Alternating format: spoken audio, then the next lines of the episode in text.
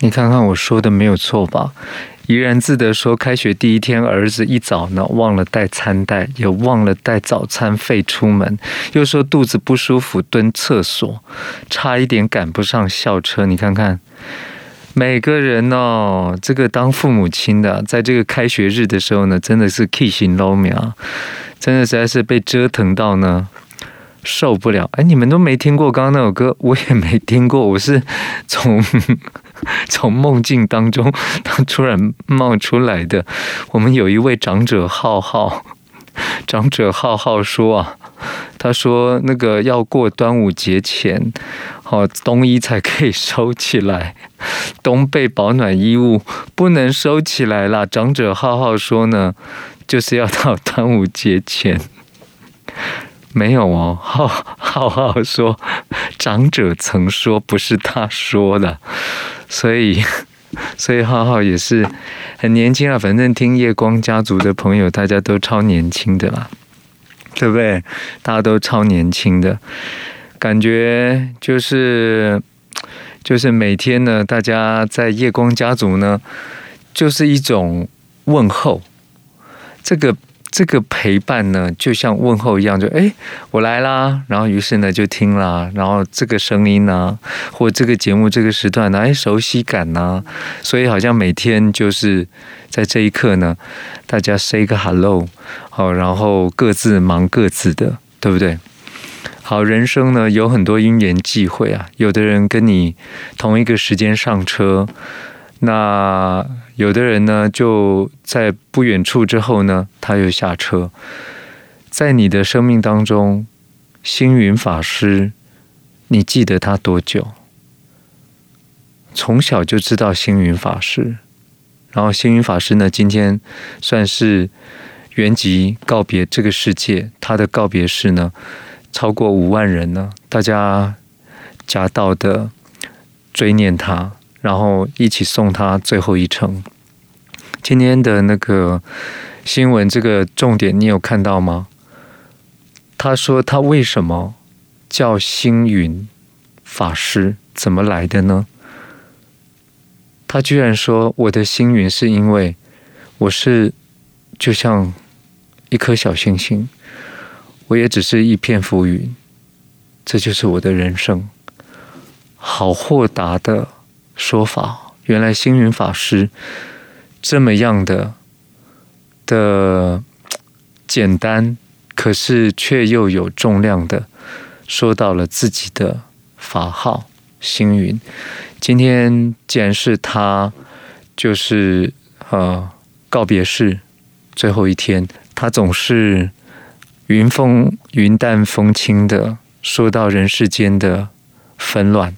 甚至是很多人的迷惘，所以星云大师呢，他留下了很多的谈话，留下很多的文字。那他也留下呢，就是他的就是一笔一字画的书法。哦，然后他非常的呃怡然自得，在传道授业解惑。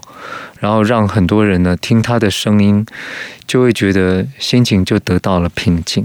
那当然就是每个人都有不同的烦恼，可能也对他有不同的呃需求。所以有的人去看他为了政治目的，有的人去看他为了开始，有的人去看他想要得到心灵的的这种平静。然后他透过他舒缓。然后又诚恳的乡音的口吻，说着很多呢安慰人心的话，开启人智慧的话，然后与人鼓舞温暖的话。他说他像一颗小星星，然后像一片浮云，这就是他的人生。你看这个总结呢，多么的轻巧。他也说他他没有舍利子，他不要舍利子，所以他火化。圆寂离开了这个世界，就是用最简单的方式，那就是他也不要留遗产，他不留遗产。他说出家人要遗产做什么？所以他曾经有过什么稿费啦、演讲费啦，有过什么，全部都捐，他全部都捐出去，所以他的离开呢是挥一挥衣袖，不带走一片云彩，但是他却是很多人心中永恒的那片星云。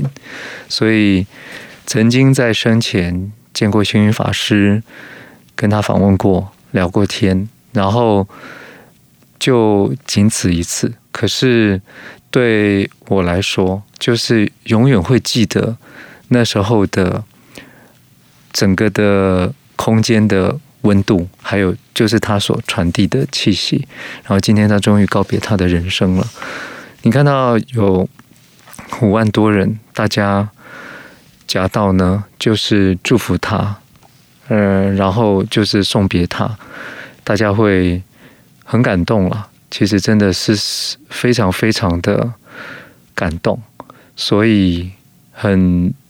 很希望呢，就是呃，大家都可以用到呢，每一个有智慧的人，他们给你的法喜，好，就是你用你可以接收的频率，用你可以接收的方式，然后去得到别人的的优点，或者是别人给你的安慰跟鼓舞，那你就收获很多了。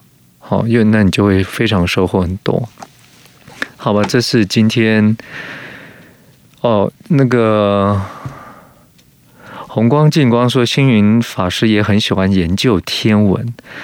大师生前呢，一位天文学者呢，几度请去呢这个禅寺呢去谈话。哦，OK。星云法师呢，也有童真的时候。悠悠说，他很爱吃糖，可是却因为糖尿病呢，不能多吃，所以有时候呢，像是像是那个孩子一样。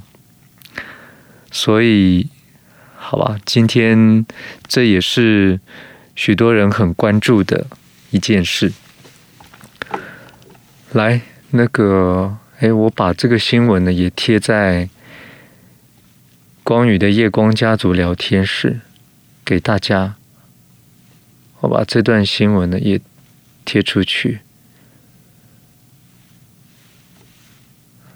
这里是飞碟夜光家族，我是光宇。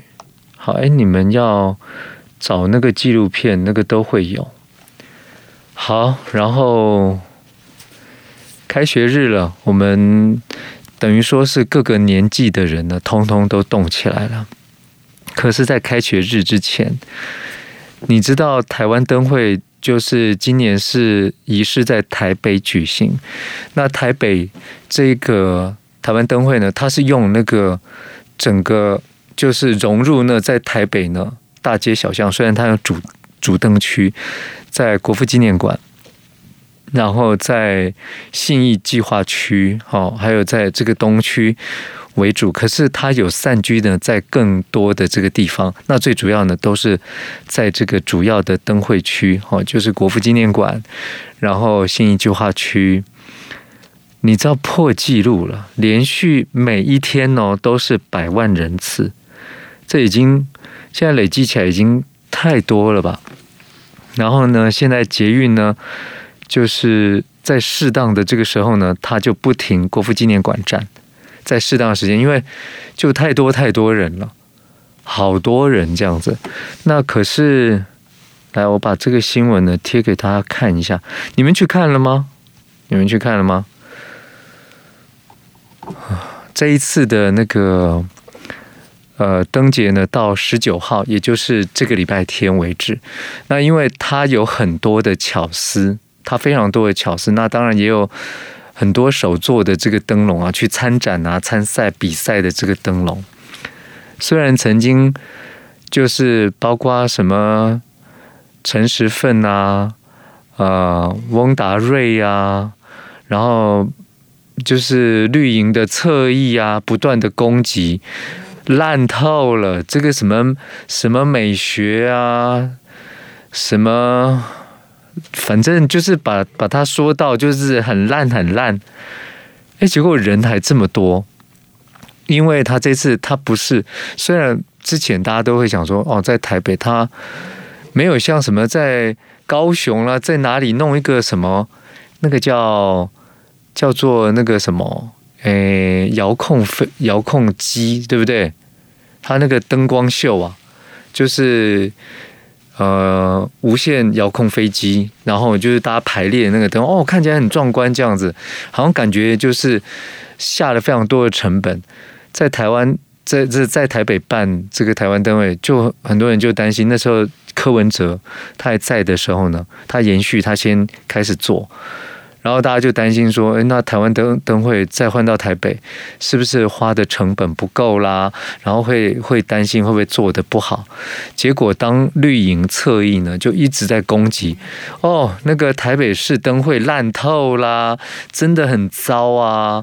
然后这么取笑他啦，然后就把他说成怎么样怎么样，就一一的被打脸。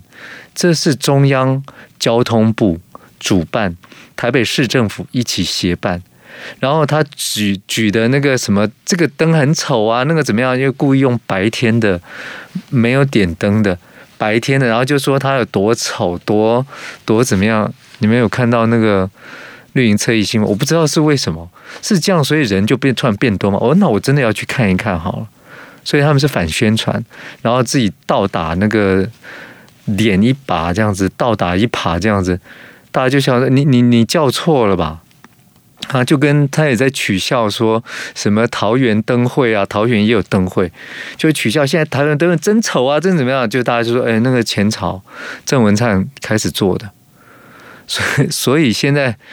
是马上呢就现实双标，或者说是马上就被打脸这样。但是大家就看很多参与做灯会的人，包括去参加比赛的，人人家都做得好美好用心哦。可是却可以呢一个一个一个挑出来，故意照着白天的啦，或用什么自己的那个逻辑角度说真丑，这怎么样？你们如果有去看灯会，你们可以把它贴在聊天室吗？啊，有多少人去看过？台北灯会，那当然各区也有不同的这个灯会啊，但今年的这个台湾灯会呢是在台北。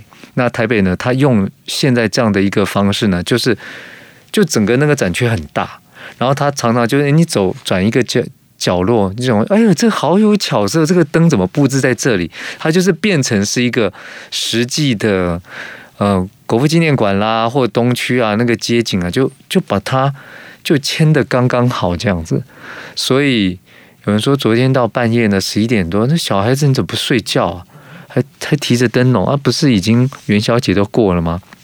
还提着灯笼，你们有去看吗？啊？有去看那个台湾灯会吗？然后有有拍照照片吗？大家可以把它贴出来，哎，很美，很巧思，真的是。超美的啊！有有看到吗？台湾灯会呢，就是到这个礼拜天为止，好，到这个礼拜天为止，很多人呐，很多人哇！你看看资深美少女 Julie，哎，那个灯，哇，拍摄真的很美耶！哇塞，哦，Oh my。Oh my god！真的很美，来来来来来来，我也来贴一张好了。啊，我也来贴一张哦，你们来看看有没有巧思。我来借花献佛，因为有人呢就传私讯给我说，哇，他拍到真的是很美，怎么样？我贴出去五岁吧。好，把那个一零一啊。我借花献佛是人家看到的、拍到的，有美吗？真的很美耶！好，谢谢大家分享，真的很美，对不对？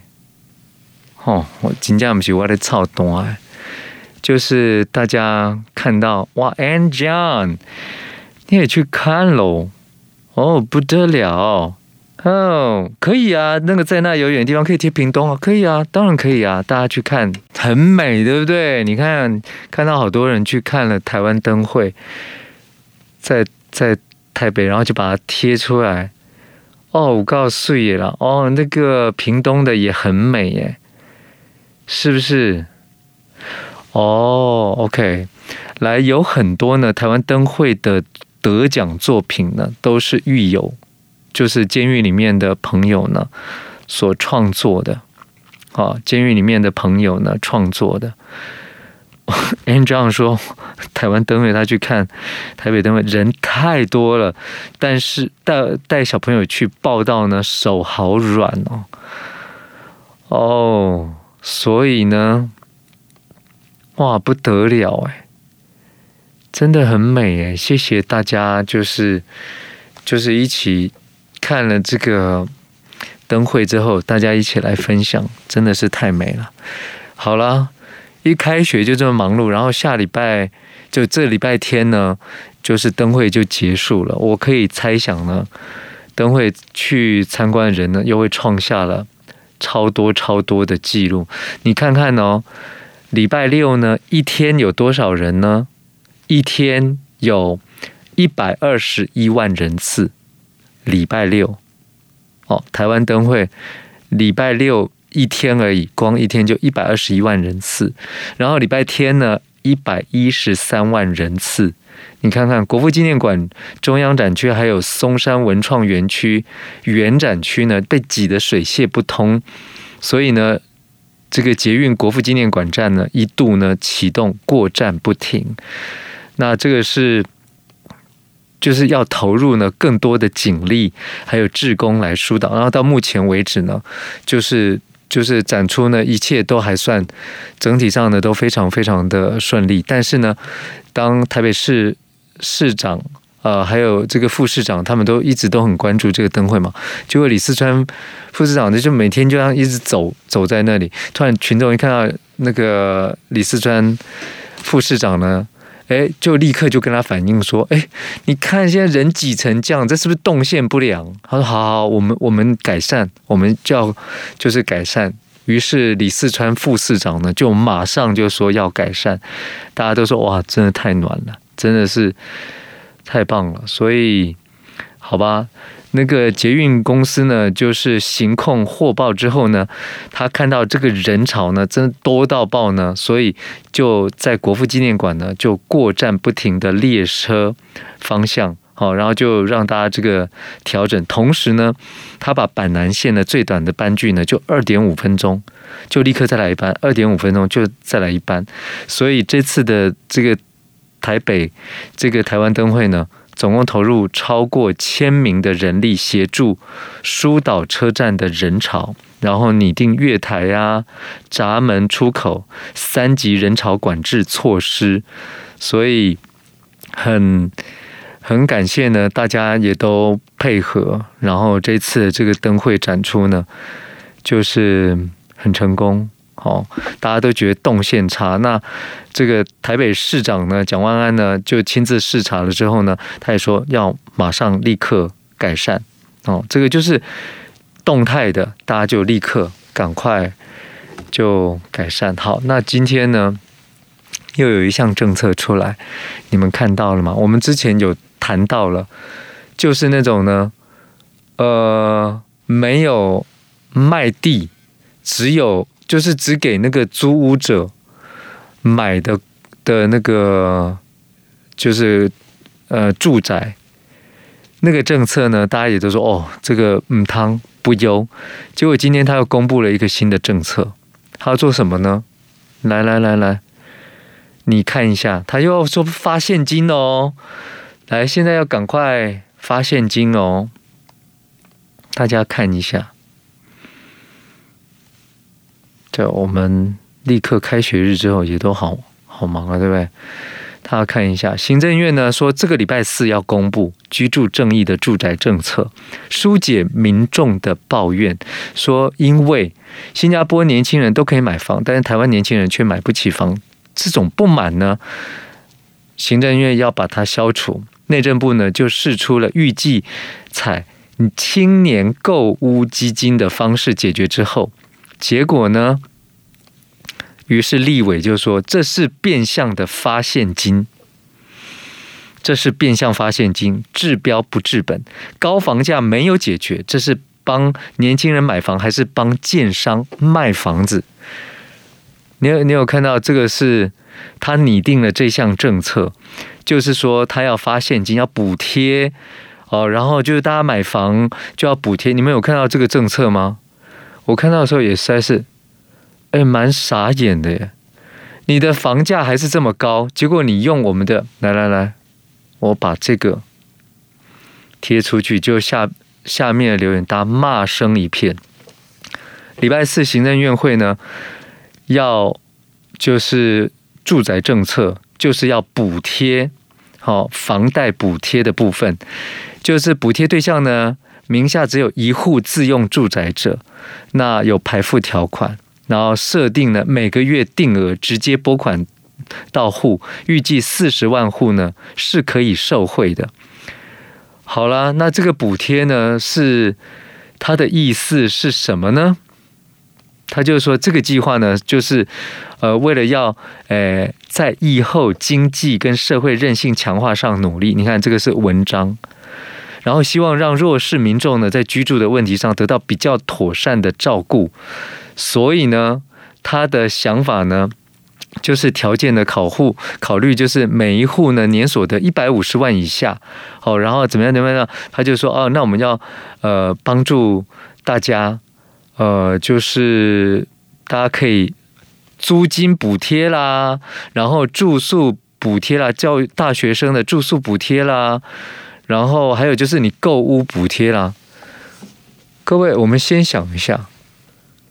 他要说的这些，通通都就他说了算，他马上你也说了算。结果后来，比如说包括浦发现，他说不行啊，这个有很多过程，好多困难哦。他永远呢都就是当他自己想要用这样的这个钱的时候，他都觉得没有什么任何困难，而且他都没有想到说，很多人在下面都讲。你这样子的补贴，你房价又没有又没有降，你是在帮建商销房子，你不压房价，你补贴这个做什么？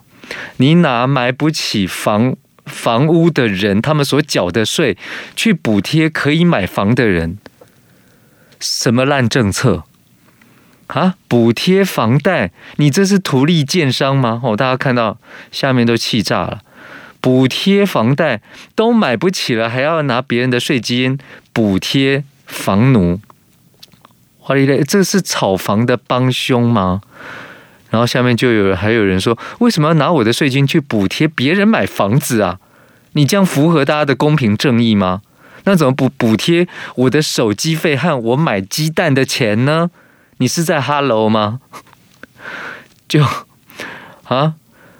他是就有些人下面说，你连囤房税你都不赶快通过，你要抑制房价，你要做，你有很多的方式可以做，可是你现在却用你要撒钱出去，然后叫大家说啊，那减轻你们这个缴房贷，然后你们买房的这个痛苦啊，然后什么，这大家就会觉得你你这是哦，那个钱都不是你的，你用的真慷慨啊，这是买票吗？这是要要选举，所以现在是干嘛呢？本末倒置，就有人说，你直接叫建商房子降价比较实在，然后有人说用全民的税金去补贴资产阶级买房的，哦，真的很厉害。现在选举选输了，现在就开始一路要发钱到他这个选举之前，哎，我缴税金呢，房贷提高了，再来补助青少年租屋。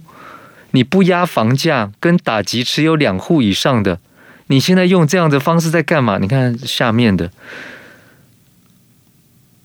这个这个到底是都是酸民吗？你觉得他们讲的这些都是酸民酸言酸语的话，还是这真的是实际上的状况？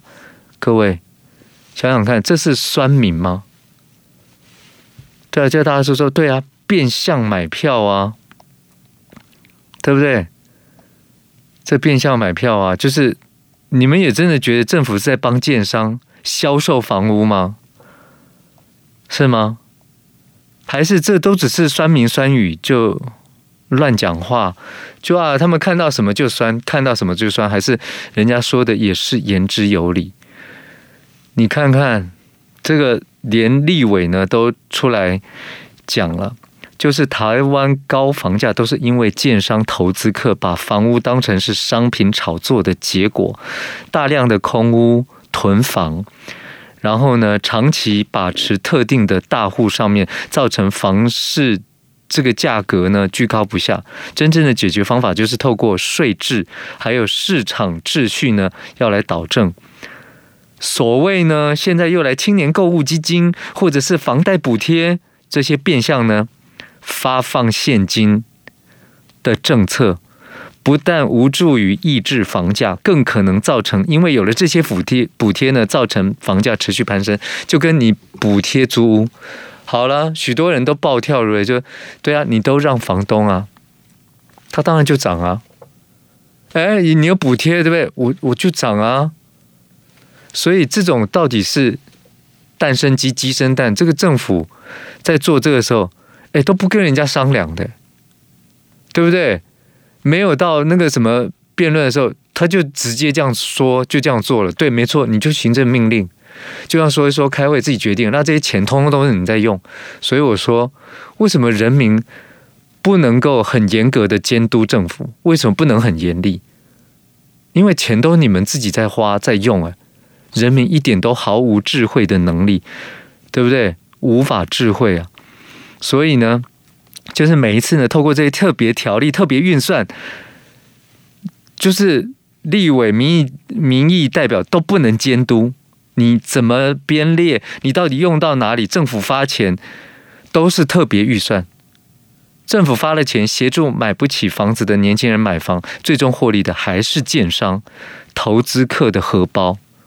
那你这样大傻币是治标不治本，所以你看，用这个发现金，然后再用补贴政策买票的工具，还是这是帮年轻人的糖衣，包裹着替建商操盘的撑盘的毒药。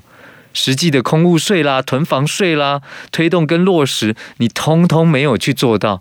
结果现在是用这样，各位我们这样解释，你是不是这样就可以懂了？就有时候。某一些就是财经节目啦，或者什么政论节目讲的就可能，嗯，就很高端很云南。可是这样讲你懂吧？你这边就补补贴了哦，购物基金，然后什么补贴了，怎么你租房子的基金，然后什么，结果呢？租房价增就增加，然后呢，那个买房子的那个高价一样不降。所以你为什么不去囤房税呢？你为什么不？接着说哦，那我们是一一定要房价要向价向下，还是说就像曾经有人说哦，那个房地产建商是我们经济的龙头？谁啊？谁讲过这啊？你有没有觉得真是太离谱？护国神山啊，说那个那个就是房房仲呃建房业啊，营造业啊，哦，这个买房。这个是我们的这个经济的龙头啊，所以到底是政府是站在人民的角度，每个人民的角度，还是他是站在呢选举的角度，站在就是建商的角度？要不然的话，真正大家想到说打房税给他弄下去了，啊，你们有没有看到下面的？大家讲到真的蛮多的。看到那个留言，你看这个就是，反正看到大家留言呢，你就会知道哦，原来这个社会的脉动，最近要推出什么政策，然后大家是什么样的这个感觉。我今天看到呢，还有个新闻呢，就统计了年后有三多，过年之后有三多，今天呢确诊数是一万多。你知道死亡数是多少呢？五十几人，我们都一直降不到千分之一以下。死亡率，我们现在死亡率呢？今天的那个死亡率呢？对照那个确诊数呢？五十几人，我们是千分之四以上。你看我们的死亡率为什么都降不下来呢？结果呢？今天他说那个年后有三多，哪三多呢？来，大家看一下。确诊死亡数好多，急诊室塞爆好多，殡仪馆爆量好多，就这三多。哎，这个是因为确诊死亡数多呢，然后急诊病患又多呢。然后过年期间，大家觉得也不太适合办丧事，所以他说有延后的，可是他不只是延后，然后现在就是过完年了，于是就就就塞爆了，不止这样子，是一直累积，本来就很多，本来就很多，已经那个量很多了。你知道我们现在的确诊人数九九千七百多万人，快要一千万人，但是我曾经问大家，你觉得你身边的人？有多少黑数呢？其实确诊只有这九千，将近快要一千万吗？九百多万啊！对不起，我说错了，是九百多万，九百快要九百八十万人。那你觉得就只有这九百八十万人，还是你觉得上次我们预估嘛？有人说至少这一一千四百万吧，一千五百万吧。所以，如果当这样的话，等于说是台湾有将近三呃，就是二分之一以上的人，就是在我们的心中感觉，台湾有三二分之一以上的，搞不好就是三分之二、五分之三。